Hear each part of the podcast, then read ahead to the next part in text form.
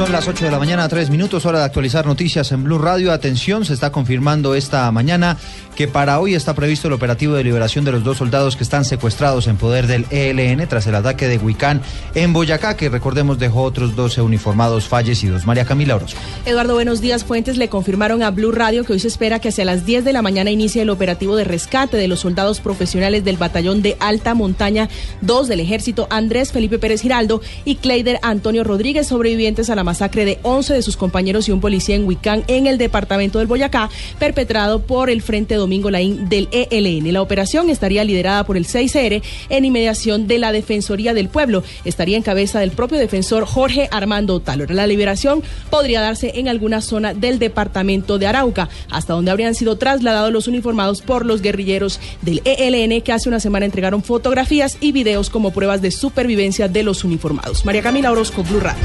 Gracias María Camila, 8 de la mañana, 4 minutos. Hay otra noticia de última hora. El Grupo Estado Islámico publicó un nuevo video con amenazas terroristas contra Washington y otras ciudades de Occidente. Enrique Rodríguez con los detalles. En los últimos minutos, un nuevo vídeo relacionado con Estado Islámico ha sido difundido en redes sociales, según informaciones brindadas por la agencia Reuters. En ese vídeo se profieren amenazas contra aquellos que están participando en los ataques aéreos en Siria, en clara alusión a Rusia. En el mismo vídeo, cuya autoría no ha podido ser comprobada, se señala que esos países correrán la misma suerte que Francia. Por otro lado, Mohamed Abdel Salam, hermano de uno de los kamikazes de los atentados de París, y otras cuatro personas detenidas durante el fin de semana en Bruselas han sido deliberadas en los últimos minutos sin cargos en su contra, según ha indicado un portavoz de la Fiscalía Federal belga a la agencia de noticias AFP. Mientras tanto, la policía de ese país continúa una operación policial en el barrio de Molenbeek, en Bruselas, para intentar dar con Salah Abdel Saman, sospechoso clave de los atentados del pasado viernes en París.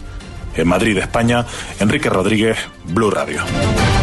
Enrique, gracias. 8 de la mañana a 6 minutos. El gobierno tasó en cerca de un billón de pesos los recursos que va a tener que desembolsar para liquidar la EPS Caprecom, proceso que se concretaría en los próximos meses. Juan Camilo Maldonado.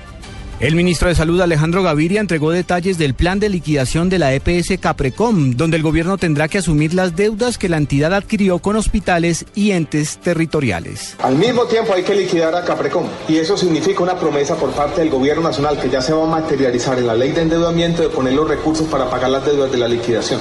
Ahí se van a poner entre 500 mil y 600 mil millones de pesos, más los activos que tiene Caprecom. Hay un billón mal contado que nos da para ir pagando las deudas de manera rápida el año entrante.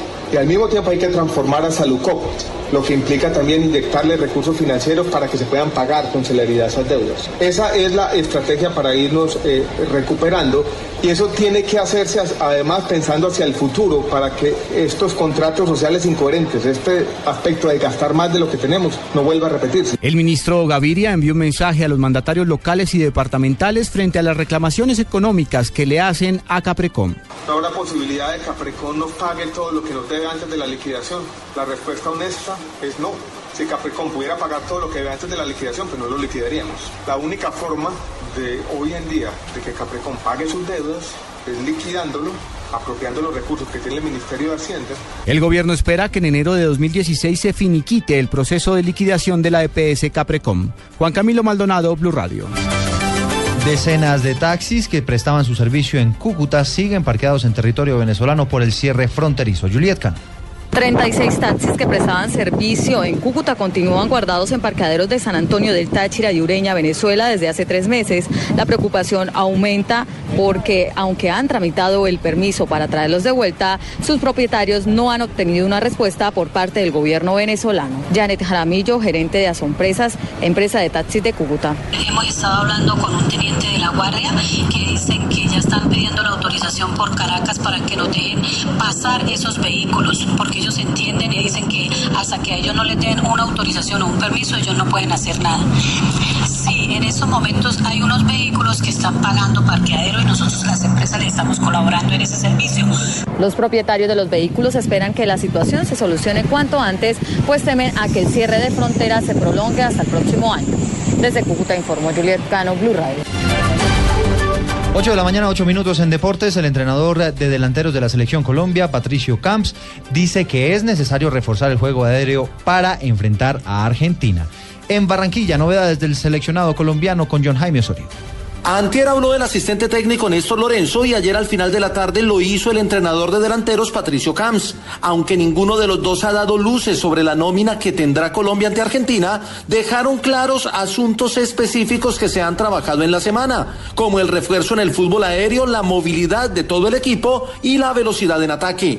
Camps habló del tipo de delantero que requiere Colombia para enfrentar a Argentina. Requiere muchísima movilidad, muchísima movilidad de, de, todo el equipo. Nosotros trabajamos en base a una idea general de equipo, no simplemente en, en la ofensiva. Según Camps, la movilidad será la clave, la obligación es para ambos y Argentina será un rival de mucho cuidado.